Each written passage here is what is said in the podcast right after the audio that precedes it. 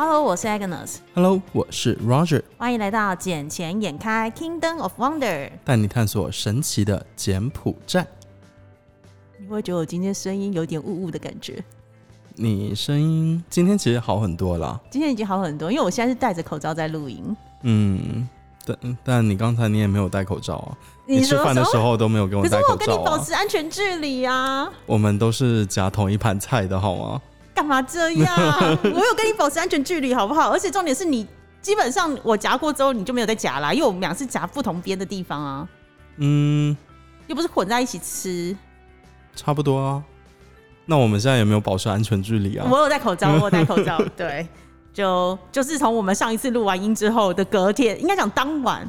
我就觉得整个不对劲，然后一回家时量的温度就已经三十七点六度了，然后结果到凌晨五点多的时候，我就突然发现到我的体温已经来到了三十八点二，我心想：shit，该不会真的发烧重了吧？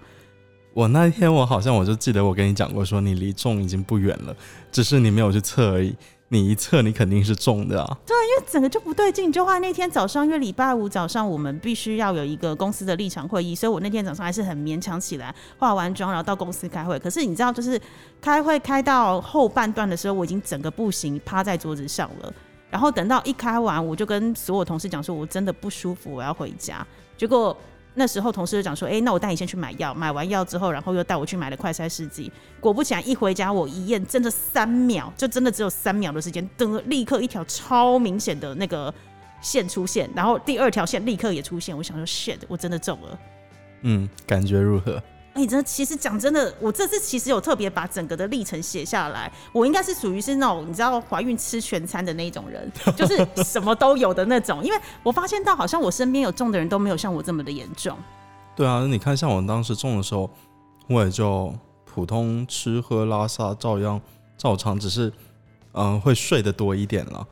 没有哎，我那超扯的，因为你看我那天上一集录的时候，我其实声音就已经开始在沙哑了嘛，而且我那时候不是说我觉得我好想死的感觉，然后之前的症状就开始是那种吞咽口水啊，很痛，然后我的喉咙一直觉得很不舒服，而且是一路痛到了耳朵的地方，就等于是耳朵跟喉咙深处都是痛的状态，然后一直很想睡，很想睡，然后一直觉得体温就是要升上去，要升上去的感觉。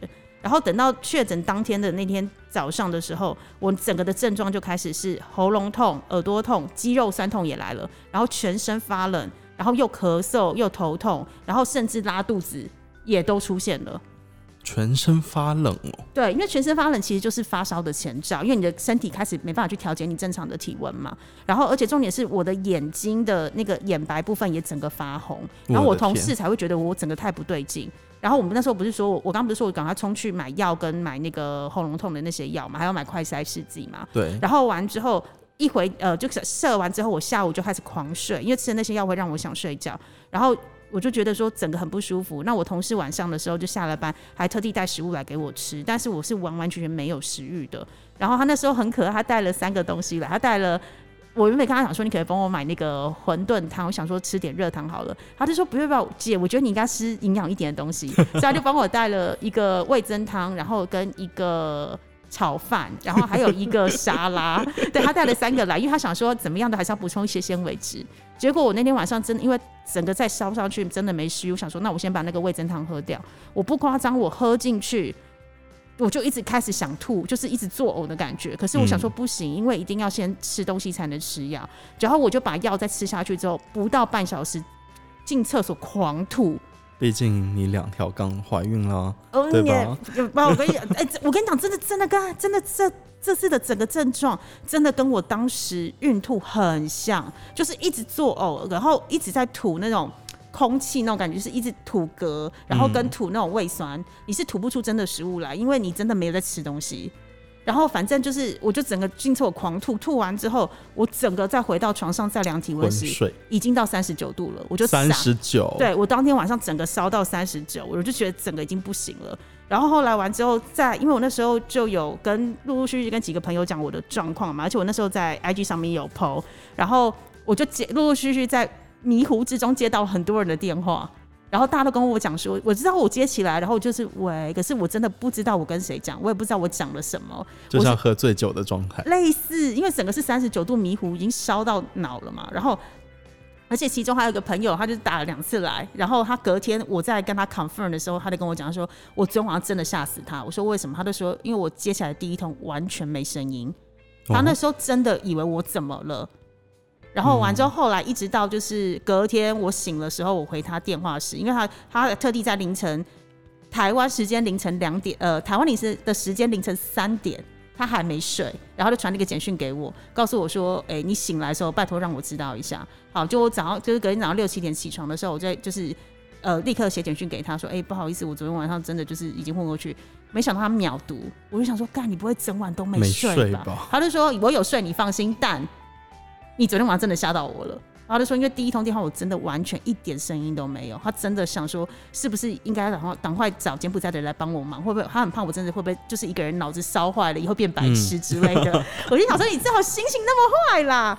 反正 anyway，就那天晚上就是隔天起来之后，然后就继续开始吃一些退烧药。那隔天的时候，我就依据依旧还是有什么头痛啊、鼻塞，所有症状都有。然后我吃。我也是完完全没食欲，然后我就只好就是怎么样都要硬塞一点东西进去。吃了三口饭之后，我就赶快立刻再嗑药进去。可是我觉得我有一个症状是一般人不会有的，什么症状？就是我有我有出血的症状，哎，出血？我没有在哪里出血？我没有在惊奇，但我居然出血。那嗯，那这个症状，反正当时我也有中过，但。你应该不会有这个症状，你不会有这个症状，对对。可是这个症状我也去上网查了好多，然后可是好像没有人有这个症状。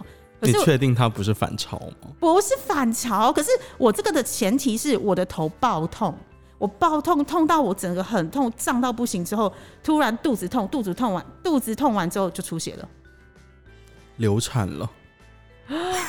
最好是这样，我是没有想过我会进步到无性生殖这种阶段啦。对啊，我相信 COVID nineteen 人类，对 COVID nineteen 应该不会有那么强的病毒让我可以无性生殖这件事情。反正就是就是莫名其妙的，就是出血，而且出血状况不是只有一下下，是出血了两天。两天？对，整整两天的时间。量大吗？呃，还好，就算经期前后的感觉。可是就是一般人不会有这个问题呀，可是我不知道为什么我会有哎，而且我还有另外一个症状是一般人可能不会有的，嗯，就是一般人不是说得了 COVID nineteen 之后你会味觉跟嗅觉会丧失吗？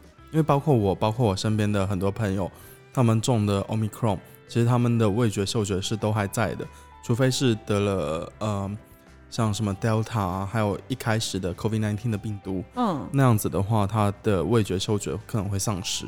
就会丧失一阵子。有，因为我之前那个同事，他是去年的时候得，那时候是还没有 Omicron，那时候只有 Delta，然后他的嗅觉跟味觉丧失将近了两个礼拜左右的时间。哇，两个礼拜！因为他是快要一个月后才回来公司上班。嗯，对，因为那时候打的疫苗也没那么多嘛。可是我这一次不是味觉、嗅觉丧失，我反而是味觉、嗅觉变得放大，变得很敏感。就是是是被无限放大的那一种吗？这哦，这放大觉的那一种，你知道吗？就是比如说，我们之前可能去吃沙拉，那我们去买沙拉吃的时候，可能是需要沾点酱，因为那沙拉本身没味道嘛。嗯。可是我现在是完全不能加酱，我就是光吃沙拉，我就觉得沙拉叶很清甜，然后反而我加了一点酱，我觉得酱好咸。好神奇！对，然后像刚刚我们不是去吃饭嘛？我们刚先去吃饭再来录音嘛？去吃饭的时候，我们明明那家店是我们之前很常去，可是我就觉得所有味道都会变得非常非常的放大到极致。像刚刚吃的，比如说那个鸡血的部分，我也觉得它好甜，刚好咸。然后我们吃的龟丢，我也觉得那个汤好甜。可是之前会觉得那味道刚刚好。嗯，其实今天的话，我是觉得是甜了一点，咸了一点。因因为我是觉得它的可能味精放多了，真的不夸张。然后他们很喜欢加糖。哦，有刚刚那个酸菜里面那个也很甜。对啊。可是我前几天也是跟我同事一起，因为我同事也确诊了嘛，所以我就可以到他家去吃饭。因为你知道两个确诊人在外面吃饭真的蛮麻烦的。然后我就买了外带去他家吃，顺便讨论一下工作的状况。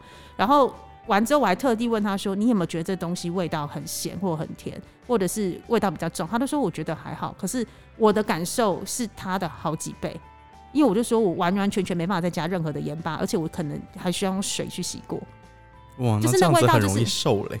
呃，我确实哦，我看我从现在得 COVID nineteen 一个礼拜左右的时间，我整个体重掉了三公斤。kg 哦，对，三公斤不是三斤，是三公斤。可是也是因。可是也是因为我一直在吐，跟我真的没食欲，嗯，就是我现在的食量真的没有以前那么的多，然后我一直会不定时的一直想去冲厕所吐，然后那个吐真的很像我之前孕吐的感觉，是你止不住的，而且你是吐不出东西来的那一种，就是一直作呕上来。然后像我之前有过，就是那种我已经进厕所，我以为我吐完就出来，又进去冲回去，这样来来回回五次。五次，对，就是你会觉得好像有东西卡在喉咙这边，是一直让你，就是让让你觉得很痒。我我懂我懂，因为我最近也是这样子，我我就在想，这会不会是那个得了 COVID-19 之后的后遗症之一？怎么说？你说就是肺部都是痰吗？还是怎么样？呃，一个是有痰了，嗯然后另一个就像你刚才讲的是会一直想呕啊。嗯，我我最近也一直都是在车上，要么在车上干呕，要么坐在办公室那边，我也一直在干呕。你是压力大吧？但我之前我都不会到干呕这样子啊还，是因为你最近在抽那个电子烟？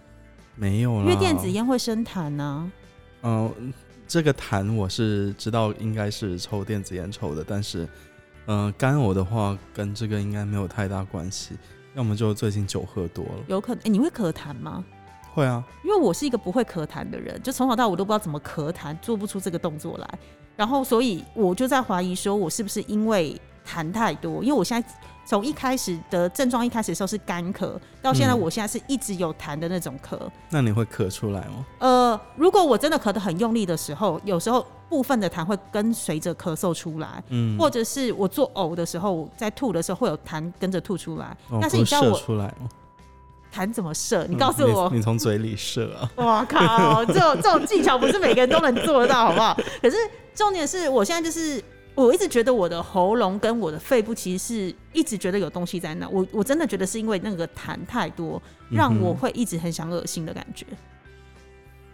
所以所以你可能觉得自己的就痰过度多的，对，我觉得是哎、所以我可能还需要一阵子才能完全的康复。因为像我昨天不是有没有很兴奋啊，在 IG 上面写说耶，我整个就是已经变成一条线的是阴性的。我原本以为我下礼拜就可以回公司上班，就过了殊不知十五分钟过了，十五分钟之后，他突突突然有那种淡淡的另外一条线跑出来，我想说傻了是怎样？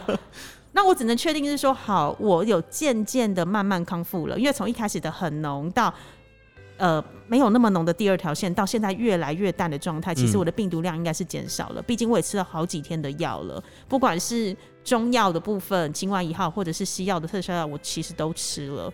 其实你今天来说的话，应该是如果是去做快筛的话，应该是没有了。有可能没有了，呃，按照我一贯的经验来讲，嗯，嗯，就不只是我，包括我身边的朋友，OK，前一天都是会这样子的，然后再隔一天你再去测就没了。对啊，可是因为我们公司现在要求是我们所有人要如果要回到公司去上班的话，必须去指定的医疗院所，然后要做呃检验，然后检验必须是阴性的才可以。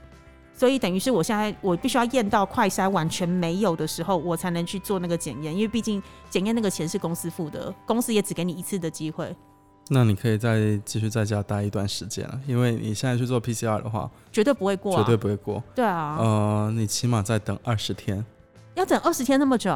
差不多啊，因为你身体里面肯定都还是会有病毒，然后我也要看你是在哪一家医院或诊所做的 PCR，因为每一家医院它对 PCR 的呃，它对那一个病毒量的定义是不一样的。像我们一般我们都会看说 CT 值是多少，嗯，像中国现在的 CT 值从原本的二十，然后现在好，我记得好像是拉升到了四十还是五十。像柬埔寨，他们一般测，如果是去政府单位测，他们是 CT 值是二十，他们就说你是阴性。嗯哼，但像我之前我去另外一家医院去测，它的 CT 值是拉到了三十，所以当时我检测出来还是阳性。哦，嗯所以要看每一家医院的标准就对了。对对对，这个还是要看哪一家医院的标准。有啊，因为虽然大家都想说哇，你 work from home 很爽啊，你可以不用那么早起来化妆啊，不用换衣服，不用上班什么之类。可是其实讲真的，我的工作量并没有比较减少。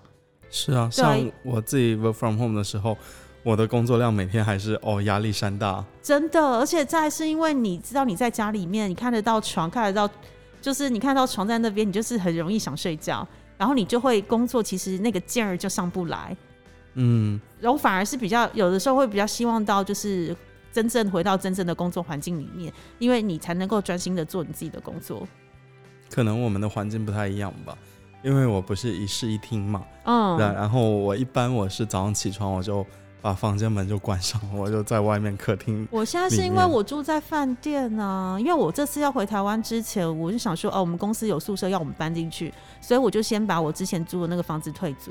就嗯没想到我回来的时候，我的房间还没有 ready 好，然后 一直到现在都还没有 ready 好，所以我现在就只能这次回来先暂住在饭店里面。那你知道饭店房间其实也没有很大，就几、啊整个房间大小才六平左右，六平很小，很小，对。可是它是有规划出一个就是呃书桌区啦，可是因为房间真的太小，我行李也有点多，所以我的那个书桌区其实基本上都被我堆满了东西。可是你知道这六平在 COVID nineteen 的那个生病期间其实挺好的、欸。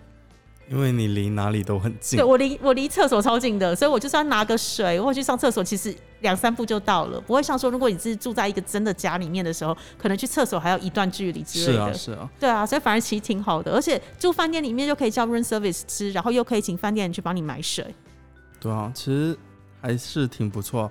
因为我现在也是 service apartment 之类的嘛，嗯，嗯，然后我当时中了的时候，我第一天晚上我是喝了一箱的水，你知道一箱的水怎么喝完的吗？我知道你上次有讲啊，就是一直灌一直灌，我一上直灌，一直跑厕所，然后我妈听到都说：“我靠，你这个……”我觉得你疯了，因为我光我自己在，而且你不会灌到很想吐吗？因为我自己有试着灌，一天灌三千 CC 的水，我整个一直在吐啊。不会耶，我是就真的灌完然后再开，灌完再开，然后我知道为什么你不会了，因为你知道体重是有差的嘛。因为你知道人一天我水多，我水多嗯好吗？好有，因为你知道人，因为人一天的那个含，就是你要喝的水是你的体重乘以那个体重乘以三。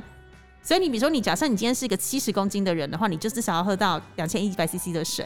嗯那你的嗯部分的话，应该一箱水是足够的了，刚刚好而已，是吧？好坏啊，这个人 不行不行，没有啦，是因为我的嘴，我真的嘴很干，当时，然后我又想说多泡点维 C 去喝，补充一点维他命嘛，所以当时就是维 C 泡腾片就加，一直加，一瓶水加加一片，一瓶水加一片这，样不会太多吗？而、我没有全部都加了。嗯我是喝了差不多三四瓶水之后，我就觉得不能再这样喝下去，嗯，然后就加维 C 喝，然后喝完再喝水，再喝水，然后再加维 C，再继续。可是你喝维 C 喝多的话，你不会那个舌头破皮吗？因为我整个口干舌燥，就整个舌头大破皮哎、然后后来我发现是因为呃，你不是帮我买那个维 C 片吗？对啊，它上面是一千 mg 的，嗯然后它的量其实是比较高的剂量的，对，所以我反而是我喝一天如果喝到两瓶维 C 的水，就是一瓶是一千五嘛，我是一千五兑一片维 C，、嗯等于是三千兑两片维 C，我只要是喝到三千是两片维 C 那种，我整个当天会整个破掉，然后我变成隔天减量，真的变成是一片维 C 的时候，我的才 OK 哎、是哦。哦，我我当时反正我就只有第一天晚上这样子喝，嗯，然后剩下的因为第二天就好的差不多了。也也可能是因为那一天晚上我一直跑厕所跑厕所，嗯，我躺床上躺个五分钟八分钟，OK 得起来了，得就跟你讲。叫你包尿布，你不要。我靠，还要去买纸尿布，多麻烦。装尿布超方便的，而且你可能就是你知道，就是可能真的已经满了，就脱下来直接另外一件穿上去就好了，你完全不用离开那张床、哎，不行啊，我就觉得不卫生不干净。那，你就跟你女朋友借夜用卫生棉啊，不太好，不太好。因。为用卫生棉哦，吸量超足的，我跟你讲，算了，我还是不想要有这种经验在。好吧，反正 anyway 就是在这边的大家还是要小心一点啦，因为你看我回来不到一个月的时间我就中了，而且不是只有我一个人中。我们办公室那个小房间，那个我们整个 group 的人全中，全军覆没，对，一个礼拜内全军覆没，全部都中。不过大家也讲了，就是如果你中了之后，其实是最强的一个抗体，因为呃，像我自己打了三剂的疫苗嘛，如果呃再中一次 omicron，按照台湾的医生来说的话，这是比打第四剂还有用，而且嗯基本上半年内你可以抵挡掉几乎所有的变种病毒，除非还有更严重的，但基本上所有变种病毒你都已经有抗体在身上了。哦，是哦，现在不是有新的像 Omicron 和 Delta 的变种病毒，嗯，但就不知道，好像好像还没有说传的非常严重吧？对，还没有到真正形成一个气候了，是还没。这边还是要提醒大家，就是要真的要小心，好好保重。哎，对你上个星期不是说你这个星期有考试？对啊，我就跟你讲说，哦，我就跟你讲，我其实你知道，我上礼拜五的时候我很不舒服，公司一度要我验说有没有 COVID nineteen 时要做快筛，我一度是拒绝的。你知道怎么拒绝吗？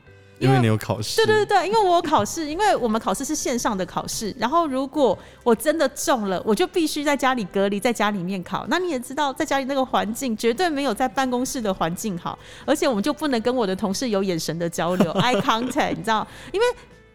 这一次出来之后，我真讲这题目超他妈的难呢。那你觉得你能过吗？我其实真的现在很紧张，因为那一天我考试的时候，其实是我身体非常不舒服的状态，而且因为我们被要求是每个人都要开摄像头，所以你的那个摄影机是开着的，然后你不完全不能关掉，你也不能离开那个镜头前面，然后是全程录影，然后我们必须就是呃再打开另外一个题库来做。然后它总共是六十道题，然后我那时候看到六十道题我就傻了。为什么我傻？是因为我们曾经有考过人告诉我说他上次考四十道题，我说为什么这为什么多了二十道出来？那这二十道是什么？而且它的题目非常非常的广，广到就是谁会知道的那种答案。它是选择题，它是选择题，全部六十道题都是选择题，然后你只你每一题都只能有两次的答题机会。哦，就是你可以改一次答案而已。你就按哪一个最长的就选那一个吗？啊，没有没有，他有些答案很 tricky，比如说他会问你说，呃，好，他问了一个问题是一个证券商城在柬埔寨设立需要多少的资本额？我又不是。然后而且他是以瑞尔来写，我还不是以美金来写，所以你还要去换算，你懂吗？然后再是他的答案非常接近四百、五百、六百。七百，我怎么会知道？选中间值。对我那时候也是想说前后一定舍弃，不是中间，可是不是五百就是六百。然后完之后，不然就是会有另外一个，不然就是会有另外一个题目是写说，呃，比如说一个一个那个一个 financial 什么 adversary 的 agent 在这边成立要多少资本额，就是会问一堆就是资本额的事情，设立多少资本额。然后还有有另外一套题目更 tricky，就是我觉得那套题目少见。那套题目的题目是说。在二零二二年的二月份的时候，柬埔寨总共有几只上市的股票？二零二二年二月份，那是包含二月份呢，还是不包含二月？对，这就是我的问题点，是因为有一只股票 JSL，它是在二月十号才上市的。对啊，所以我现在不确定它到底要我选的是八还是九，就是你懂吗？你可以两个都选吗？不行，只能选一个答案。所以我那时候很挣扎，这个答案我到底是要选八家还是选九家？我到底二月十号那一支算不算？对啊，就不知道他是算是到二月一号为止呢，还是到二月二十八号为止？都没，他写说就是 to February，就只写 February 这个词。Fab to Fab 这个对。然后还有另外一道题也是很贱的一题，他就写说，呃，请问。呃，CSS 什么时候可以开始交易？CSS 就是这边的呃那个证交所，什么时候可以开始交易？二零二零一一年、二零一二年、二零一三年、二零一四年，一二年吧？他们一一一年一对啊，一一年成立的吧？一二年成立的，一二年吧？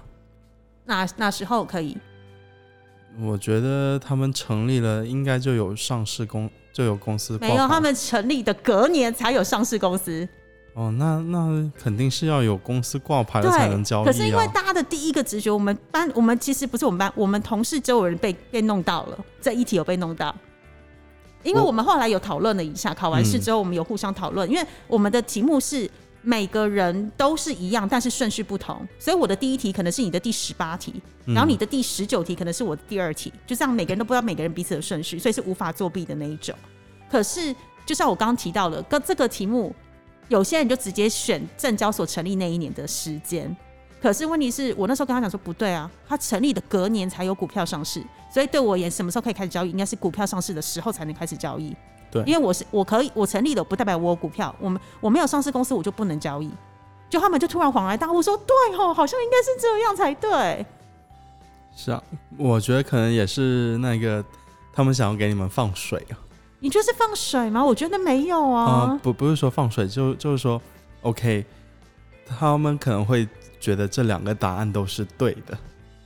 所以就是模棱两可，所以你很难去估出来到底会想要就更多的让你们会通过这样子，是吗？因为你知道整个公布是下个礼拜五的时间，紧张吗？我超紧？我超紧张的，我现在超紧张，因为下个礼拜过了的话，要怎么庆祝一下？看公司啊，因为我现在其实蛮紧张的，因为我们公司最近拿到 CSS 的牌嘛，嗯代表是说我们在四月份的时候就可以正式的，就是为大家服务开户的这个动作。可是，在开户的这个动作之前，还有一个很重要的事情，就是我们必须要有那个 license 的人在做签合才行。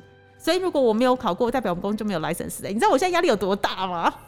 嗯，那如果你们公司没有 license，就不可以签合了，对不对？对，就不能签合了。对，所以那时候公司的 compliance 就要求我们说，you must pass，而且 M U S T 写大写，你知道吗？特别放大，you must pass，压力好大、哦。压力超大。而且你要想，是我那时候一边考试，一边是不舒服，然后一边考一考，转过去一边吐吐吐，吐完再回来继续考，考完再吐吐吐，吐完再回来的那一种、哎，因为我整个脸色是苍白的状态。而且那里的 camera 还是一直在录着对，因为我不能离开那个镜头之外，所以他他只会看到我转过去侧边，然后再转回来，转过去侧边再转回来。他们一定觉得这个人在作弊。对，有可能，可是没办法，因为我真的我总不能面对镜头就吐给他看嘛，他就觉得更奇怪，他觉得这个人怎么了？你可以把垃圾桶拉到面前来，呃，没有，反正反正就是很不舒服啊。所以我现在只是想的是，如果我真的没有考过的话，公司可不可以体谅我？那时候是因为 COVID 1 9期间，嗯，或许咯，但愿咯。但但愿我下礼拜 pass 啦，因为我其实嗯真的还蛮紧张，因为你知道要考这个试的之前，你必须要先有 sixty percent 的 attendance。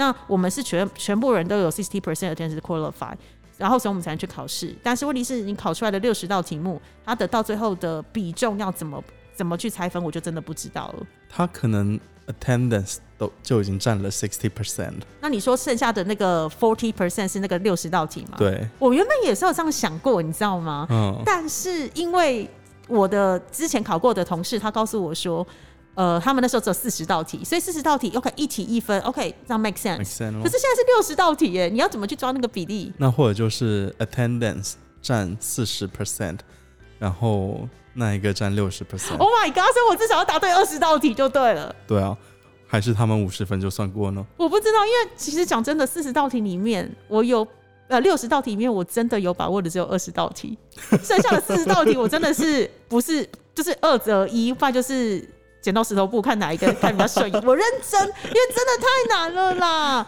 而且你知道那个题目，它总共有四，他写说它有三种语言，就是有英文、简文跟中文。嗯就是在开始考之前，他说它有三个语言。我心想说，OK，好，有三个语言，那至少我真的看不懂，因为你不一定代表你每一个英文字都看得懂。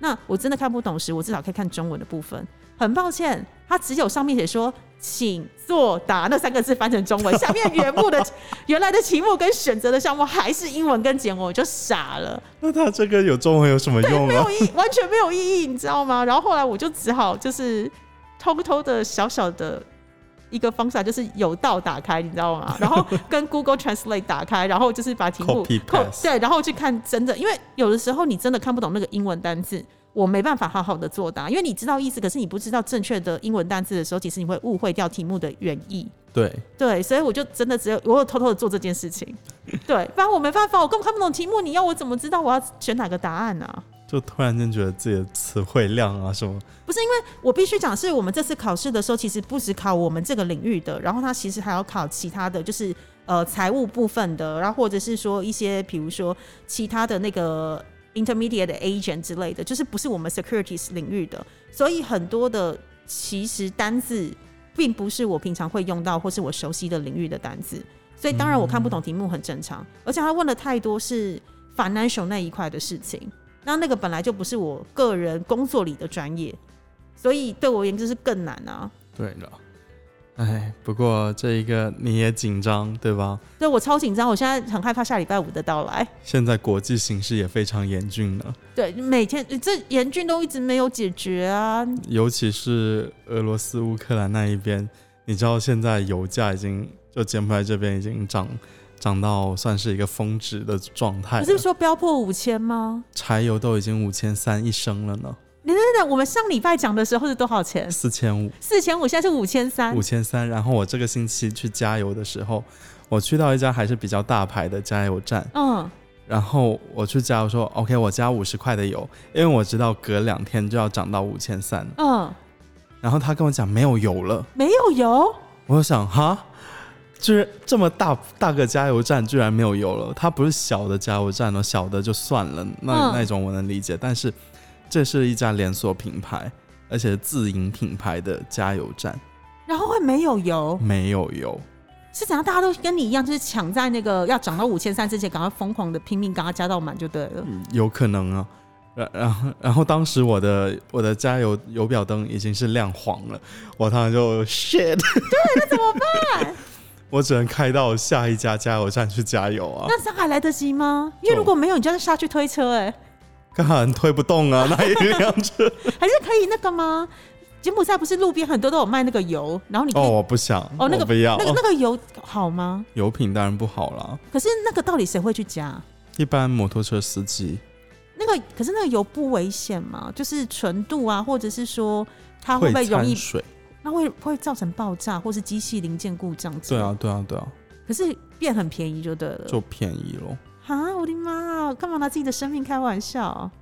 哎，这这个就很难说，因为你刚刚说到爆炸，你知道我们办公楼昨天着火了，你们办公楼为什么着火？那也不算是办公楼了，因为我们的是办公楼和公寓楼是有两栋，嗯，然后它是公寓楼着火，然后公寓楼跟办公楼又离得很近，他们底下是相通的，好像是五楼、六楼那一边，六楼以上就分开，然后六楼以下都是相通的。嗯，然后昨天就是公寓楼那边三十楼着火了，三十楼着火，对，那怎么救啊？哎，但是你柬埔寨这边有洒水系统吗？问得好，问到点上了。嗯，那一天就昨天，我们公司那一栋楼警报器都没响，警报器没响。下面都是烟，警报器都没响。那你们公司在几楼？我们在十二楼所以你们是走着楼梯冲下来吗？还是坐电梯，你们怎么好？你们怎么还敢坐电梯？没有，我没有在楼上。嗯，那昨天很 tricky 啊，就是我在楼下跟客户在那里喝咖啡谈事情，嗯，然后我就突然间闻到一就好像烧垃圾的味道。嗯嗯嗯，塑胶味那种吗？对我，我想想说，是不是有人在烧东西？然后过没多久，突然间看到大厅那一边有很多人冲出来，我一看就知道，哦，这是六楼的那一家公司的人呐、嗯然后就看他们冲出来，我就想想说，五点四点五十还没有下班呢、嗯，怎么大家都冲往外冲呢？我就想说，是要是采购什么吗？还是哪里有什么活动之类的？因为就只有一家公司冲下来，我想，我就想说，应该可能他们有活动吧，要去参加活动，但是他们又没有走，他们就跑到另一边去。我在想，是不是火灾？我打趣的就说了一声：“是着火了吗？”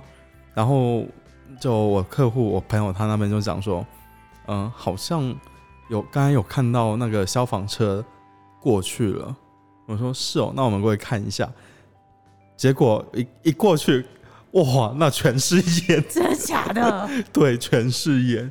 三十楼要怎么救啊？因为一般的以台湾来讲，一般的云梯车只好像只到八楼还是十二楼，就是再上不去了。对，那柬埔寨也是。那三十楼要怎么救？昨天是这样子，我我不晓得为什么来了十多辆消防车，嗯，然后呢，没有一辆能够起到作用。那他们来干嘛？请问他们来干嘛？然后我又很傻眼在那里，因为有个消防员下来还在抽烟啊，穿着拖鞋在那里抽烟。然后穿着消防员的衣服，对，他在抽烟干嘛？是想说，反正我也救不了，只能在旁边看戏，看你什么时候烧完之类的吗？楼上很危险，楼上有小孩，有老人。那有人救下来吗？后面的话是有一些消防员，就有差不多也是十来个消防员上去救人。嗯，他们把每一层楼的呃那一个玻璃，就他在那个过道那边有玻璃，都全部砸烂。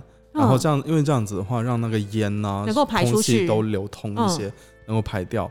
然后他们去就真的是走上去，一楼一楼这样走上去，把玻璃敲烂，然哎、后可是你一间一玻，间去搜可。是你这样玻璃敲烂，不会让那个烟更排到另外一个楼层去吗？然后这样不是容易容易就变成整栋都着火？因为在台湾，我们被教导到的那个消防知识是，你要把第一件事，你要把门窗关，呃要把门关上。交代让不外面的烟不要进到你这个室内，然后你把窗户打开，赶快去做呼叫。可是你千万不能把门打开，因为门是最好的一个阻隔烟的一个方法之一。对，像那个公寓门的话，那些房门肯定是要关着的，对，但是它楼道那一边肯定是要呃让它打开，要不然的话，别人出救出来的时候，他们都看不见。哦，嗯，他就要把那些烟给疏散掉一些。OK 了解。而且可能当时的火势也没有说特别大吧，因为我今天去看那一栋公寓楼的外立面还是好的，哦，所以它外表是没什么烧焦的痕迹外表没没事，嗯，只是它那个玻璃是全砸烂的。它在当时是在二十二楼开始，好像那些人好像就没有出去了。什么叫没有出去？就是宁愿待在家里面。对啊，我就觉得很不可思议啊！我就想说，应该全身弄湿，然后弄拿湿毛巾捂着嘴，然后就可以从楼梯跑下来，这样子都会更快一些。还是他们根本也不知道着火这件事，因为毕竟你讲说整栋警报器都没有响，他们知道他们知道的是宁愿待在家都不走。哦，为什么？还是因为火真的不大，不清楚哎，他们都在外面呼救，就在那一个窗边呼救。对，窗边，因为他那边都有阳台，嗯，他就站在阳台呼救。可是却不往下走。对，哎、那我讲真的，你从小在那边长大，这边会有那种比如说正确消防知识的教导、宣导到学校里面去吗？嗯，这个就比较少，因为我知道的话，是因为可能就从小我电视这些消防知识我也有看，嗯然后更多的像我在国内啊，我在英国啊那些地方都有稍微都有学过一些，有这些经验在吧，所以知道说遇到情况应该怎么去自救。对啊，因为我真的觉得柬埔寨政府可能在消防这一块真的要多用点心，因为我刚刚讲的，像我们小时候我在学校里面，或是我小孩现在在学校里面，其实他们都知道火灾时该怎么做，还有嗯地震时该怎么做，你的一个最基本的一个自我防卫的一个动作会做出来，然后完之后再来是台湾是有强制，呃，每一个家里面都必须要装一个警报器、烟雾侦测器，所以当而且政府会补助。所以等于当有烟雾或者是整个温度升高，才会立刻有洒水的系统下来。是啊，对，啊就是开始先降温，跟预防整个灾情再更扩大，因为常常会有电线走火或是瓦斯遗漏的问题嘛。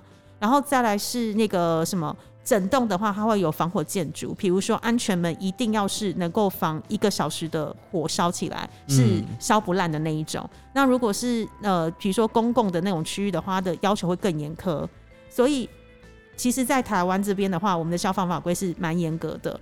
可是问题是在柬埔寨这边，我发现除了建筑法规不严格之外，消防法规也非常的不严格。尤其是我上次不是跟你讲过说，我很好奇这边的排屋，如果一烧起来的话，是不是一整排都不见？因为它是每一栋都挨着的，它关中间完全没有没有那个缝隙，哎。不像台湾是可能一栋跟一栋之间会有栋距，或者是一呃几栋之后会有一个消防巷，会让你就是这几栋就算叫烧也不会连排烧下去。这个要看啦，因为前两天刚好在集贸那一边，就又有一栋排屋给烧着了。是整栋烧到底的那种吗？对啊，然后就就就那一栋，就连栋这样烧过去，对不对？没没。有没有，就一栋烧掉而已。那可是它是一栋挨着一栋的那一种排屋？对啊对啊对啊，那为什么只烧到那一栋就没了？嗯，不清楚哎，我我也在想这个问题。它是前面他有一辆皮卡车停在门口，嗯，然后那辆皮卡车前头也前半部分也都烧烂了，但隔壁间都没事。好奇怪，还是讲它有防火涂层之类的吗？嗯，maybe。嗯，新 新的科技啦，新的科技。所以我就觉得在柬埔寨还是得要注意好，呃，这一种怎么讲，住小心火烛，以免失火。是啊，昨昨天的那个也还好，它就只有烧到一户，嗯其他户也就还行，没有怎么烧到。嗯嗯，但是问题是，还是啦，建议柬埔寨政府可能就是一些消防观念啊，或者是一些防灾观念要从小落实，最好能够深入校园，对，让小朋友能够有从小就有这种逃生的自觉。其实我昨天看到第一瞬间，我在想，他们有没有买保险？这栋楼有没有买保险？这种嗯没关系，反正他们应该人生要有保险就行了。对，就可以欢迎到我们公司的关系企业，我们关系企业也是有做保险的哦。你是要再趁机打广告吗？嗯，不行，我要给我老板一点 credit，有没有？好了好了，不要给你时间打广告。那这一集整天看我们就暂时先到这里喽。好啊，也是也是祝福大家，就是出门小心，然后出入平安，小心火烛，以免失火。好，拜拜。拜拜。